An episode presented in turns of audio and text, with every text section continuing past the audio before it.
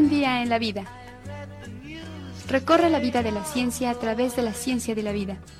Todos los martes a las 4 de la tarde en Radio Universidad. Un vistazo al mundo a través de la ciencia.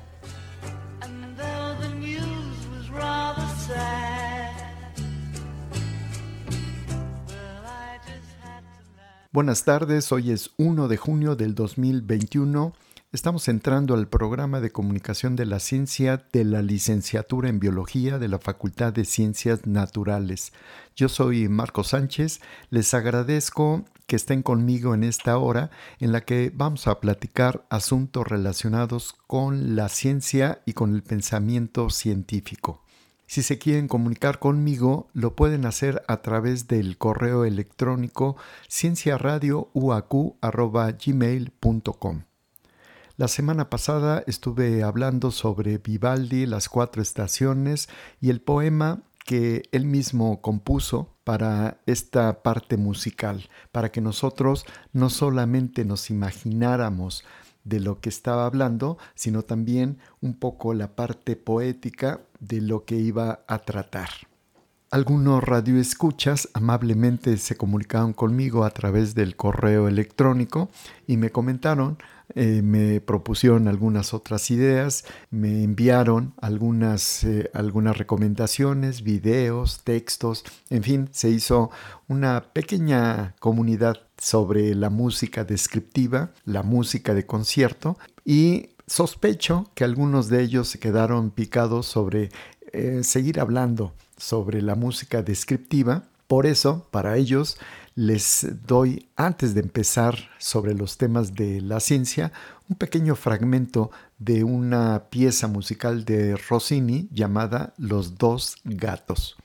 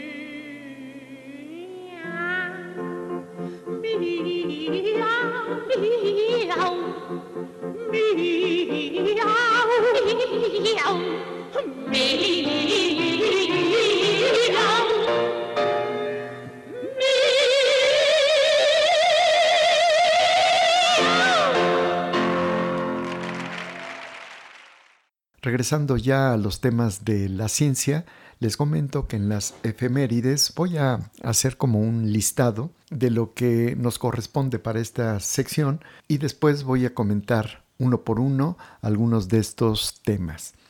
Empiezo con el 28 de mayo del 2001 falleció el doctor Francisco Varela, chileno, coautor del concepto de autopoiesis y compañero de Humberto Maturana. Número 2, 1919, el 29 de mayo, se confirma algunas de las propuestas de la teoría de la relatividad. Tiene que ver con el eclipse que sucedió en ese año y con el concepto de la deformación del espacio-tiempo. Número 3. El 31 de mayo de 1912 nació Julius Alex Rowe, un investigador norteamericano que quizá no sea muy conocido, pero ganó el Premio Nobel de Fisiología de 1970 por muchas investigaciones que son muy importantes en términos de la comunicación celular, pero en particular, por ejemplo, trabajó al inicio de su carrera con el paracetamol, conocido por prácticamente todos nosotros. Número 4. En un día como hoy, pero de 1989, inició la era de los organismos genéticamente modificados. Número 5. El 3 de junio de 1873 nació Otto Louis, un investigador alemán con el que voy a empezar con estos temas de las efemérides. Les comento su investigación, una anécdota que tiene que ver con la creatividad y el sueño, y después, al final, les voy a, decir por qué nos va a acompañar esa bella música compuesta por Beethoven llamada Egmont. El 3 de junio de 1873 nació Otto Louis, un investigador alemán que ganó el Premio Nobel de Fisiología en 1936. ¿Qué tiene que ver el sueño, la creatividad, la comunicación neuronal, Beethoven y los problemas del el Alzheimer? Vamos a, a contar esta historia y también va a ser un pretexto para poner de vez en cuando la música de Egmont de Beethoven.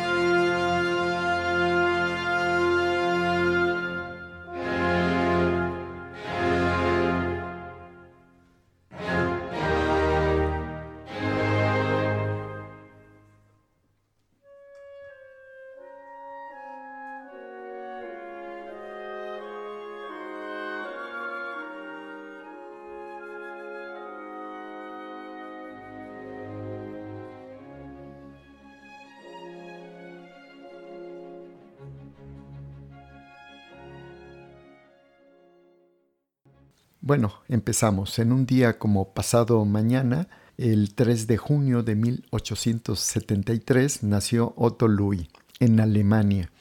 Él ganó un premio Nobel de Fisiología en 1936, compartido con su gran amigo y un gran investigador llamado Henry Dale. Ambos recibieron ese premio Nobel por sus investigaciones relacionadas con la comunicación celular. Así es que doy rápidamente el contexto de esa época. A finales del siglo XIX no se sabía exactamente cómo era la comunicación del sistema nervioso. Se creía que las células nerviosas estaban todas conectadas como si fueran un gran sistema de cables y la comunicación se daba a través de la electricidad.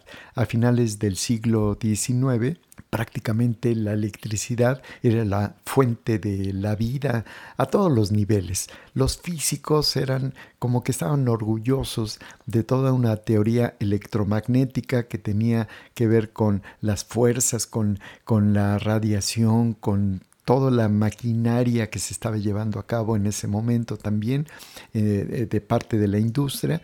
En fin, era toda una tendencia del conocimiento de la electricidad y por supuesto en la parte biológica también se pasó y la electricidad, repito, era como la fuente de la vida. Así es que no era raro pensar que los investigadores tomaban en cuenta este tipo de, de, datos para suponer que las neuronas se podían comunicar a través exclusivamente de la electricidad. A finales del siglo XIX, principios del siglo XX, aparece una figura fundamental para la incipiente ciencia llamada neurociencia. Santiago Ramón y Cajal, un investigador español que empezó a hacer cortes de cerebro, era una, un neuroanatomista, un histólogo, que empezó a hacer cortes con un trabajo riguroso, disciplinado, eh, analítico, un extraordinario investigador trabajando en aspectos de eh, la neurociencia. Él eh, descubrió a través de técnicas eh, que tenían que ver con las tinciones individuales de las neuronas, descubrió que había una comunicación, sí, entre neuronas, pero esta comunicación no era continua, sino había un espacio pequeñísimo. Ese espacio llamado sinapsis podía medir entre 20 y 30 nanómetros. Imagínense un tamaño infinitamente pequeño solamente se podía descubrir a través de la microscopía, pero a, través de un ojo analítico como el de Santiago Ramón y Cajal. Él presentó sus trabajos en un congreso, nadie lo pelaba, en parte porque no lo conocían, pero también porque la ciencia española no estaba bien desarrollada y el prejuicio de los investigadores que estaban yendo a ese congreso, en especial los alemanes, hasta que eh, Santiago Ramón y Cajal tomó del brazo a uno de los investigadores así como top en esa época, lo llevó hacia su stand y le dijo que por favor se asomara al microscopio para que describiera lo que estaba en, en la laminilla. Este investigador, al asomarse al microscopio, hizo toda una cara de sorpresa y de alegría, porque lo que estaba viendo en ese momento eh, era una base fundamental para el inicio de un camino científico que tenía que ver con la idea de que las neuronas no estaban pegadas, no era uh, una serie de cables, sino era células individuales que se podían comunicar a través de un espacio que después se le llamó el espacio sináptico, que a pesar de que fuera muy pequeño, repito, 20 a 30 nanómetros, la electricidad no sería suficiente como para que pudiera cruzar ese espacio y comunicar una neurona con otra. Así es que debería de haber algo que los comunicara. Ahí aparece tanto Henry Dale como Otto Louis aunque muchos ya estaban suponiendo que debería de haber una comunicación química entre neuronas, lo que faltaba, como siempre en la ciencia, y lo más importante, era la evidencia. ¿Qué tipo de experimento podría hacerse para que la evidencia resultara correcta? En una de esas noches que descansaba Otto Louis, después de estar pensando, trabajando, analizando, lo que soñó, según cuenta él mismo, es que el experimento estaba ahí, ya prácticamente hecho, era un experimento sencillo, elegante, dicen algunos investigadores, porque para demostrar algo no se requiere alta tecnología, con muchos cables, muchas computadoras, sino un experimento sencillo pero contundente. Eso es un, experimento con clase. Otto Louis, eh, según él, lo escribió en un papel para que no se le olvidara, se fue a dormir otra vez y cuando despierta lee la nota y no entiende básicamente nada, ni la letra ni la intención de lo que venía ahí. Entonces, eh, frustrado, a la siguiente noche volvió a soñar el mismo sueño, la estructura del experimento, anotó perfectamente el sueño, se fue rápidamente al laboratorio y alrededor de las 6 de la mañana ya estaba listo el experimento, listo para realizarse. Era un experimento, repito, sencillo, elegante y contundente. El experimento consistió en lo siguiente, de manera muy, pero muy general. Dos corazones de rana separados, ya aislados, y a uno de ellos, a uno de los corazones, se le estimula lo que queda del nervio vago. Ese nervio que llega directamente al corazón y que hace que se reduzca la frecuencia de contracción. Entonces, al inyectarle una corriente, una pequeña corriente, eh, baja la frecuencia, pero lo que hizo Otto Louis fue colectar el líquido que bañaba al corazón y lo trasladó a otra cajita donde estaba aislado otro corazón. No lo estimuló eléctricamente, sino solamente le vació un chorrito, esa solución salina que había colectado. Y lo que empezó a ver es que la frecuencia del corazón empezó a reducirse. La comunicación entre neuronas se daba por una sustancia química aún no descubierta, aún no descrita, aún no estudiada, pero que intervenía en el proceso de comunicación. Posteriormente a esta sustancia química se le llamó acetilcolina, muy importante para los procesos de movimiento muscular, aprendizaje y memoria y algunos otros. A través de este tipo de trabajos, en donde se vio no solamente la anatomía que había descubierto Santiago Ramón y Cajal, sino la fisiología de Henry Dale y sobre todo este tipo de trabajos de Otto Louis, lo que provocó fue que la comunidad científica dirigiera prácticamente todas sus baterías hacia el trabajo de la sinapsis, hacia el trabajo de la comunicación entre neuronas, abierto principalmente por Santiago Ramón y Cajal y eh, caminado los primeros pasos, pero muy importantes, de Otto Louis y de Henry Dale el día en el que les entregan el premio con toda la pompa que hay alrededor de esa ceremonia y de repente se abren las puertas, eh, anuncian la entrada también de Henry Dale y de Otto Louis y cuando les van a dar el premio Nobel ellos se paran, los, les aplauden y empieza la música de Beethoven, la apertura de la obra Egmont. Es como si fuera la banda sonora de un trabajo de literatura de el mismo autor del Fausto, la historia de Egmont, que tiene que ver con el conde de Egmont en lo que ahora se llamaría Holanda y los Países Bajos. Estaban eh, bajo el yugo español y es toda la historia de la valentía, de la defensa de las ideas, de los ideales, de su patria y de la tragedia que sufre Egmont, del amor que, le da eh, una mujer llamada Clara. Y bueno, toda la obra tiene que ver con esa tragedia. Al final, eh, Egmont es ejecutado por un general que prácticamente aplasta toda la rebelión, pero Egmont casi al final da un discurso de valentía, de defensa, de libertad, y después se genera todo un movimiento social y político y militar que hace posible que eh, el gran yugo que había de España hacia este tipo de países se rompiera. Pero en fin, es toda la tragedia que se cuenta de un personaje muy importante llamado Egmont. Esta música, la música de Beethoven, con todo este contexto que les cuento, fue tocada, o un fragmento fue tocado, cuando eh, Otto Louis y Henry Dale eh, están en la ceremonia de entrega del Premio Nobel en 1936.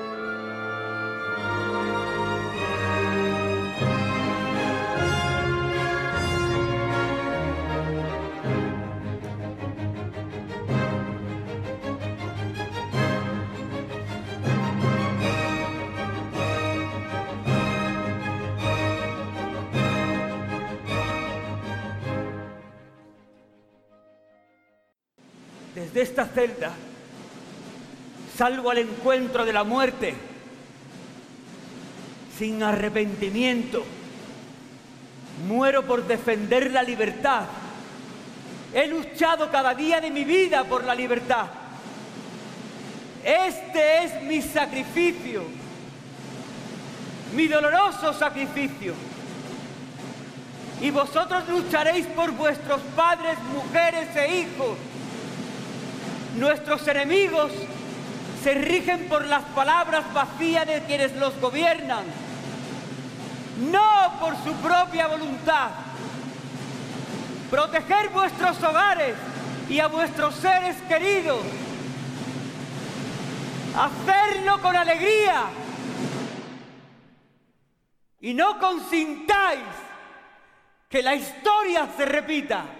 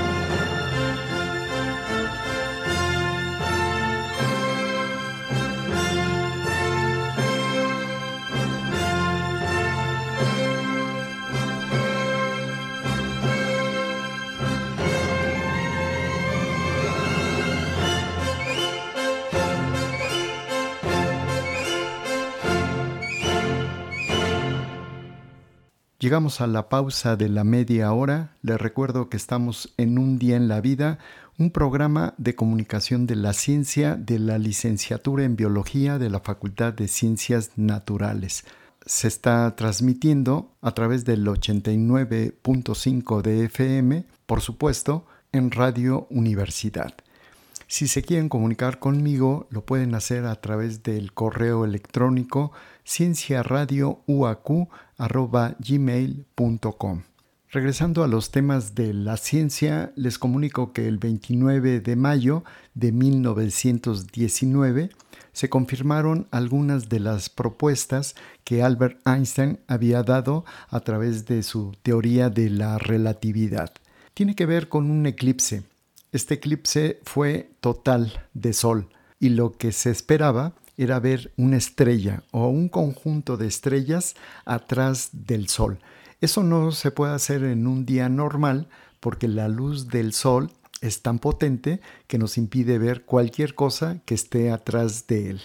Pero al ver una estrella en un eclipse, se puede ver claramente como si fuera de noche, pero lo interesante es que esa luz que viene de esa estrella está pegadita al Sol y como el Sol tiene una gran masa que deforma, según Einstein, el espacio-tiempo, entonces esa luz que provenía de esa estrella tenía que desviarse, porque hasta la luz pasaba por ese campo deformado.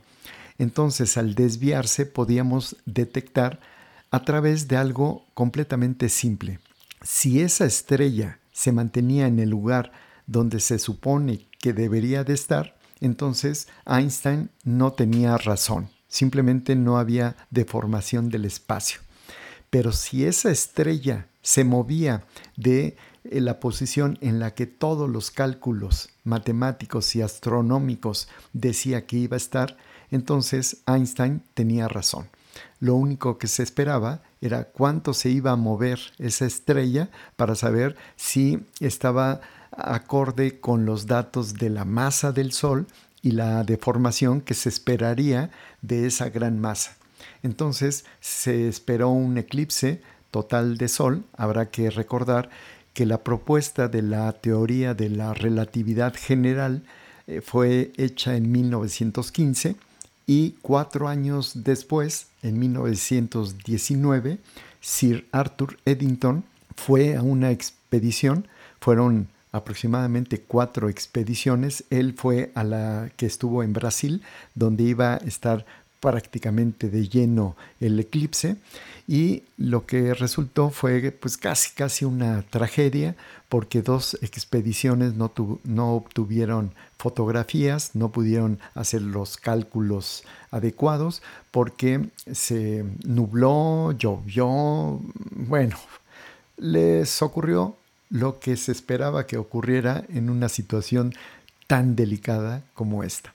Afortunadamente, eh, se midió específicamente en la expedición que hizo eh, Sir Arthur Eddington a Brasil, se midió específicamente el ángulo en el cual la estrella aparentemente se movía. Y digo aparente porque ese aparente movimiento se daba por la deformación del espacio-tiempo. Si la luz pasaba muy cerca del Sol, esta deformación iba a traducirse en el aparente movimiento de la estrella. Y eso fue lo que sucedió, eso fue lo que midió Sir Arthur Eddington y entonces pues todos muy felices gritaron que la teoría de la relatividad tenía un gran fundamento no solamente teórico, sino ahora una gran evidencia en la observación. Eh, los titulares de esa época recuerdan que fue como una controversia y, y pusieron Einstein le ganó a Newton, porque Newton creía que la gravedad era una fuerza y que dependía de la masa, claro, pero era una fuerza. Y lo que llega a proponer Einstein es que no es una fuerza, sino es una deformación del espacio-tiempo. Die Trommel grünet, das Feuchten gespielt, mein nächster geworfen den Haufen befehlt, die Lanze verführet, die Leute regieren, wie klopft mir das Herz, wie wallt mir das Blut, umhüllt ich in Wänzlein und Hosen und Hut,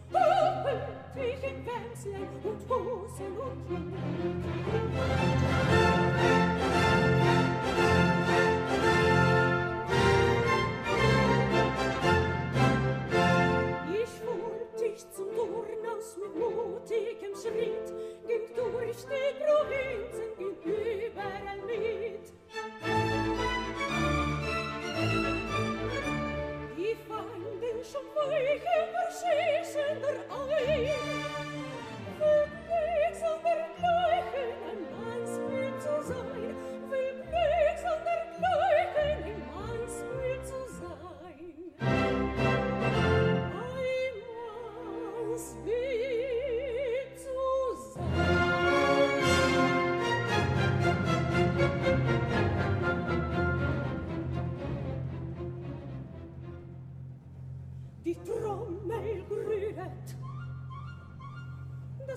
Fäuschen gespielt, mein Leser geworfen den Haufen befehlt, die Lanze verführt, die Leute regiert, wie klopft mir das Herz, wie weit mir das Blut, wo ich in Wechseln und Hosen und Tuch, wo hüllt ich in Wechseln und Hosen und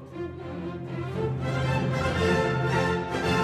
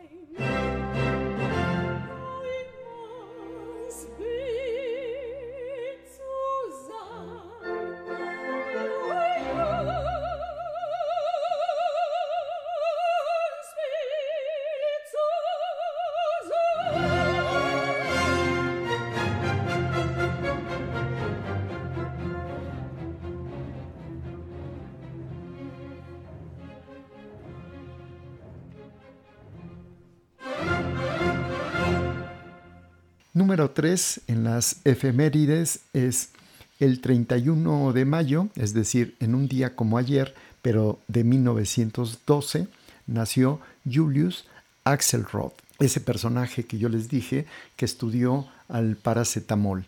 Un investigador llamado Adolf Kussmaul fue el que primero estudió este tipo de, de compuesto. Y no fue que particularmente le interesara este, este fármaco, sino que lo descubrió por serendipia, es decir, por casualidad. Fue como una equivocación que hubo en el laboratorio, no específicamente con personal de su laboratorio, sino que ellos trabajaron con un compuesto que creían que era uno, pero en realidad el farmacéutico, la farmacia que les vendió ese compuesto, se equivocó, les dio uno completamente diferente en vez de trabajar con el naftaleno, trabajaron con un compuesto llamado acetanilida. Bueno, ese, ese, compuesto provocó una reacción diferente para los animales de laboratorio con los que estaba trabajando y también con los humanos. Provocó una pequeña analgesia y también provocó que disminuyera la temperatura como estaban trabajando con un problema de enfermedad, bueno, la temperatura era un asunto importante y al ver que había una disminución de la temperatura, pues todos dijeron, ¿qué estamos haciendo? Si a final de cuentas lo que se trataba era de investigar eh, cosas relacionadas con la analgesia, pero ¿por qué la temperatura bajaba? Entonces empezó a trabajar sobre este, este tema y se descubrió que era un compuesto bastante, bastante potente, sin embargo tenía muchos rastros que provocaban los que ahora conocemos como efectos secundarios. Entonces, la labor que hizo Julius Axelrod fue limpiar de todos estos elementos eh, sucios que provocaban eh, reacciones adversas o efectos secundarios y dejó limpio lo que ahora conocemos como paracetamol. Pero eso no fue lo que le dio el premio Nobel de, 1970. Lo que realmente estudió Axelrod fueron las catecolaminas. En términos químicos son un conjunto de moléculas, algunas que son fármacos que se fabrican artificialmente y otros que se fabrican dentro de las células y que sirven como comunicadores en las neuronas Así como estábamos hablando de la acetilcolina, bueno, hay otro conjunto de mensajeros, en este caso las catecolaminas. Algunas de ellas las podrían asociar con elementos que se derivan o que son, están emparentados con, con estas sustancias y casi todos terminan, terminan con, em, con letras parecidas. Por ejemplo, cafeína, codeína, morfina, y algunos otros fármacos. Muchos de ellos, por ejemplo, en el caso de la morfina, interfieren en la comunicación nerviosa y podemos entender por qué son tan adictivas, por qué esas moléculas pueden causar un efecto benéfico o perjudicial porque están alterando una función particular y muy importante del sistema nervioso. Por ejemplo, la cafeína eh, tenemos una cierta adicción, no tanto como la morfina, pero las dos actúan sobre un núcleo del cerebro que se encarga de eh, retroalimentar, reforzar la conducta que adquirimos a través del consumo de una sustancia. Por ejemplo, si están acostumbrados a echarse un cafecito todos los días en las mañanas, puede ser un hábito saludable, muy muy tranquilizador. Pero dentro, en nuestro cerebro, lo que está ocurriendo es un compuesto que funciona como si fuera un neurotransmisor que potencia la actividad de una neurona que se encuentra en ese núcleo que yo le llamo núcleo del reforzamiento y que dice, si te gustó, vuélvelo a hacer, sea que te haya gustado lo que tomaste o lo que hiciste, lo que tocaste, lo que soñaste, en fin, todo lo que nos gusta lo queremos volver a hacer. Pero llega un momento en que esto se vuelve adictivo porque es un problema de comunicación anómala. Bueno, todo esto no es que lo haya estudiado Julius Axelrod, sino que, como siempre ocurre, abrió todo un campo de las neurociencias que le valió el premio Nobel en 1970.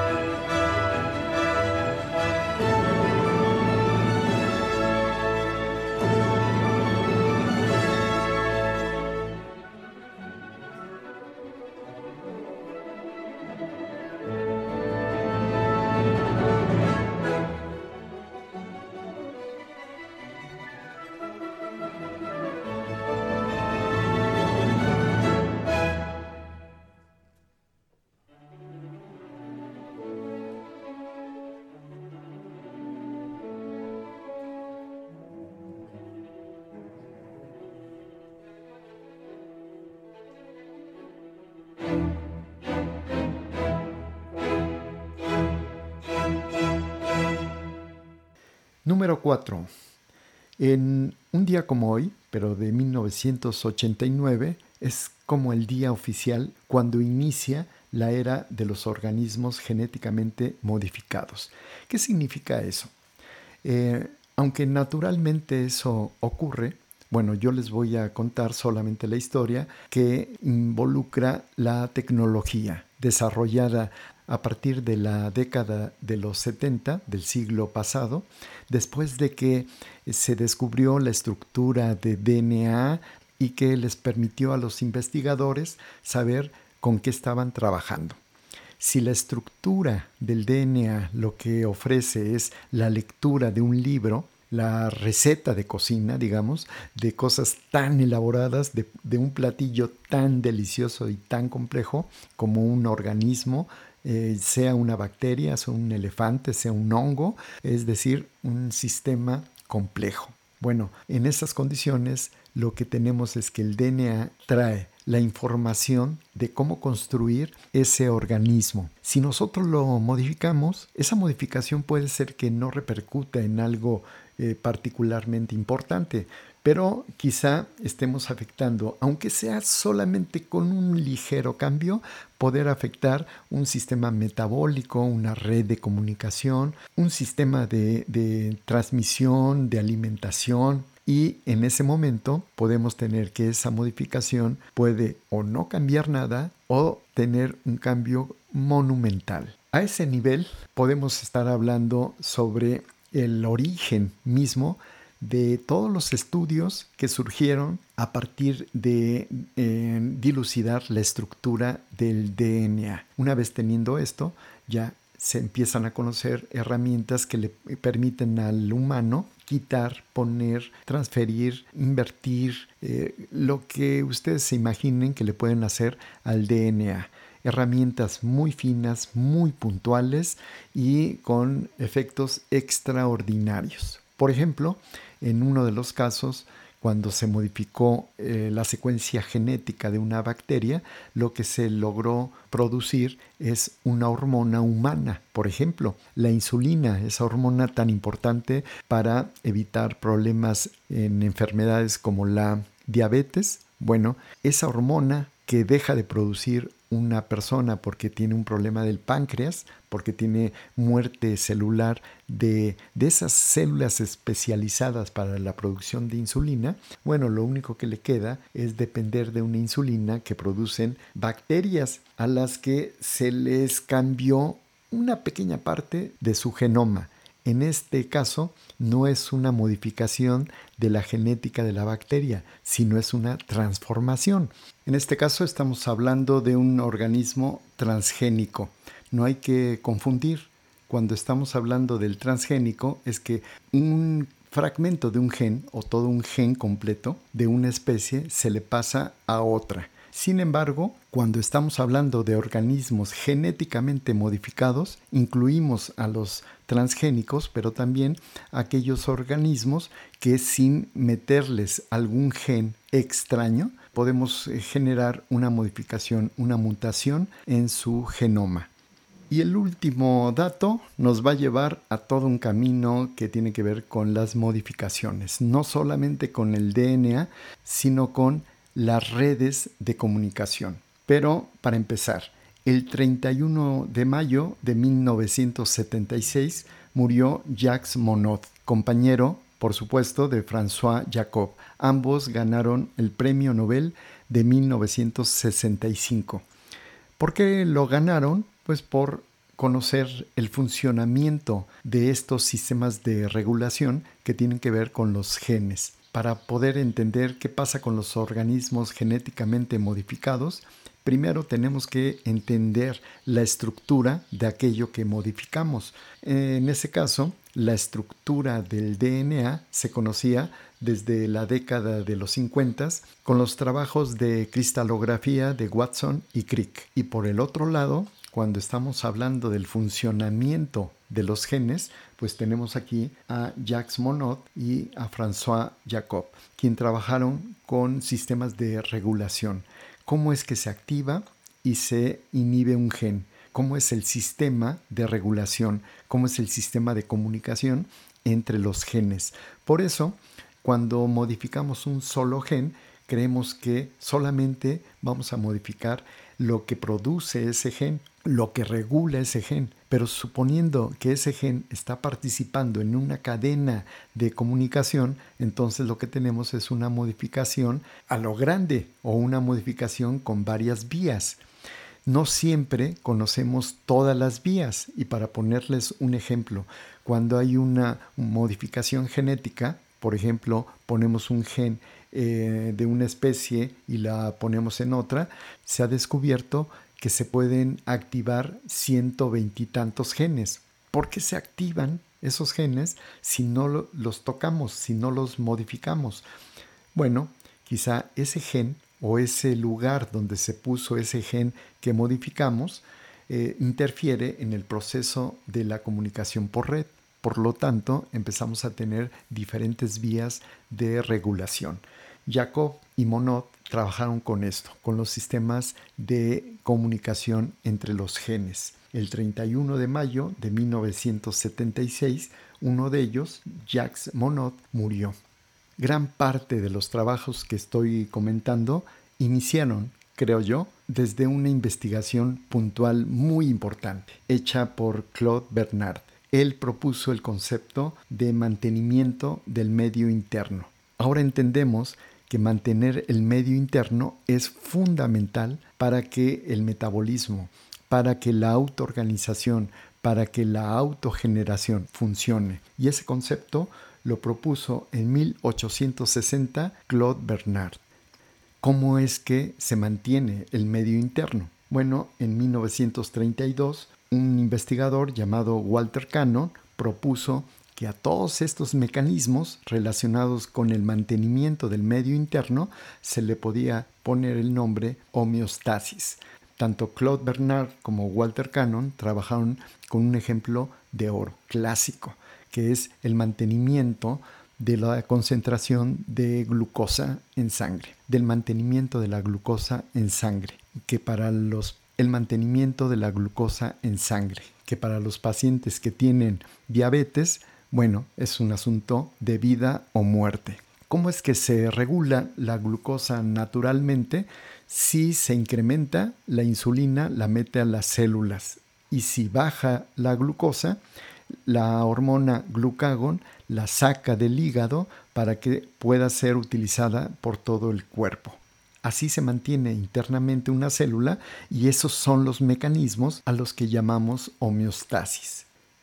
En 1936 surge el concepto de máquina de Turing. Entra una información, se procesa esa información, no sabemos exactamente cómo, y sale un resultado. Esa máquina que le podemos llamar computadora, le podemos llamar máquina de Turing, le podemos llamar eh, una célula que procesa un alimento, funciona básicamente igual.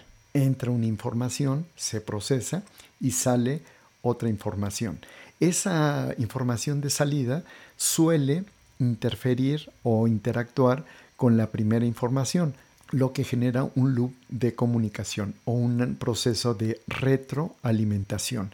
En el caso de las máquinas, usualmente la retroalimentación la manejamos nosotros, pero en el caso de, un ser eh, eh, vivo o una célula o un elefante, lo que ocurre es un proceso fisiológico, metabólico, que permite la interacción entre las mismas moléculas para poder producir, degradar, modificar, interaccionar, comunicar y todo lo que un ser vivo hace.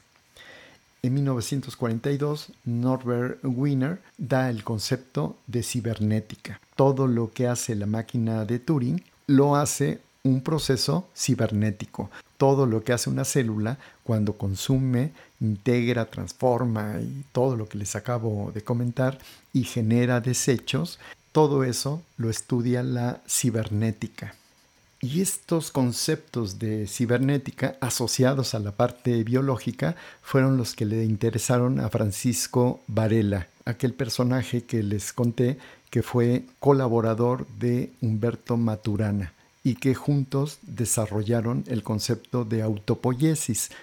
Las investigaciones asociadas a la cibernética que dieron origen a todos estos conceptos de regulación, homeostasis, eh, comunicación, retroalimentación, fue el punto de partida de las investigaciones de Francisco Varela, un personaje que pudo haber contribuido de manera importante a todo este campo de la investigación, pero desgraciadamente él murió el 28 de mayo del 2001. En 1957, John McCarthy acuña el concepto de inteligencia artificial. Imagínense, prácticamente a mediados del siglo pasado ya se comentaba algo que en este momento es como el grito de la moda. Todo tiene que ver con inteligencia artificial, pero desde ese entonces ya se empezaba a hablar y llega el proceso biológico que tiene que ver con la regulación de los genes. Es decir, en 1960 se acuña el concepto de operón dado por Jacob y Monod. En 1973 el proceso de autorregulación y autogeneración llamado autopoiesis, Maturana y Varela son los promotores de este concepto y los que impulsan de manera importante una asociación que tiene que ver con las máquinas y los seres vivos. Ahora a lo mejor lo conocemos como Siri, como Alexa, como Google eh, con inteligencia artificial, como los cyborgs, pero toda esta información que viene desde el siglo pasado, quizá desde los primeros años del siglo, eh, se va conformando, se va estructurando, se va dando coherencia para ver circuitos de retroalimentación, de regulación y que descubrimos que una máquina no es un ser vivo, nada más porque tiene estos sistemas de regulación o sistemas de comunicación. No, por eso el concepto de autopoiesis es tan importante. Lo que sí es importante cuando hablamos de inteligencia artificial, cuando hablamos de cyborgs y todo lo que ahora platicamos, tiene que ver con los conceptos mismos de comunicación. De esa comunicación que Santiago Ramón y Cajal, que Otto Louis, que Jacob y Monod y todos los que platicamos en este momento contribuyeron de alguna u otra forma para poder entender por qué la inteligencia artificial ahora es tan importante y la podemos desarrollar. Para aquellas personas que les inquieta y critican a la investigación científica muy concreta, muy básica, que no da respuesta ante la pregunta de para qué sirve lo que están haciendo, eh, me parece que es como un ejemplo muy ilustrativo de que algunas investigaciones, por más puntual que sean, pertenecen a un conjunto de conocimientos que terminan teniendo una utilidad, una utilidad real. En este momento tenemos a la investigación en inteligencia artificial. Podemos entender y fabricar ahora herramientas o robots o máquinas en general que reconocen la información neuronal, poderla copiar, procesarla, eh, guardarla y manipular a una distancia X en un tiempo diferente a otro organismo. Ya se pueden mover los brazos con la misma información que se tiene aquí en México y pasarla hacia China, Estados Unidos, Argentina. Imagínense la riqueza de información que tenemos ahora y mucho de eso empezó con trabajos en las ranas, trabajos en los conejos, en las ratas y trabajos de investigadores que se dedicaron a la investigación básica. Y se me acabó el tiempo, como siempre. Ojalá que nos podamos oír la próxima semana. Yo soy Marco Sánchez. Les agradezco mucho haberme acompañado en esta hora. Si se quieren comunicar conmigo, lo pueden hacer a través del correo electrónico cienciaradiouac.gmail.com.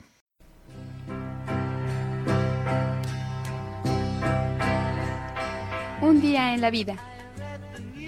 Recorre la vida de la ciencia a través de la ciencia de la vida todos los martes a las 4 de la tarde en Radio Universidad. Un vistazo al mundo a través de la ciencia.